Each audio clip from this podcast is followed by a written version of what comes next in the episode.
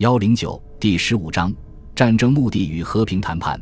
普鲁士军事理论学家卡尔·冯·克劳塞维茨有一个著名的观点，即从其他的角度来讲，战争其实是一种政治工具，也是政治活动以另一种形式的延续。本章内容将会从这一角度出发，再次回顾第一次世界大战。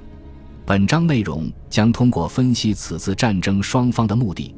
即他们打算使敌人陷入何种境地，进而从政治角度集中讨论这次战争双方斗争的原因。双方目标相互冲突，使得任何企图通过谈判来获取和平的努力都变成了徒劳。即使到后来，战争变得比1914年任何国家政府所预期的更加持久，花销更大。这种从政治角度来揭示战争核心原因的方法，只是众多方法中的一种，但它确实是最有启发性的。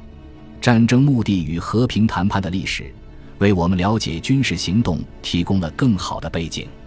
接下来将分为三个部分论述：一九一四至一九一七年初同盟国与协约国的战争目标的发展变化；一九一七年通过协商实现和平的努力失败。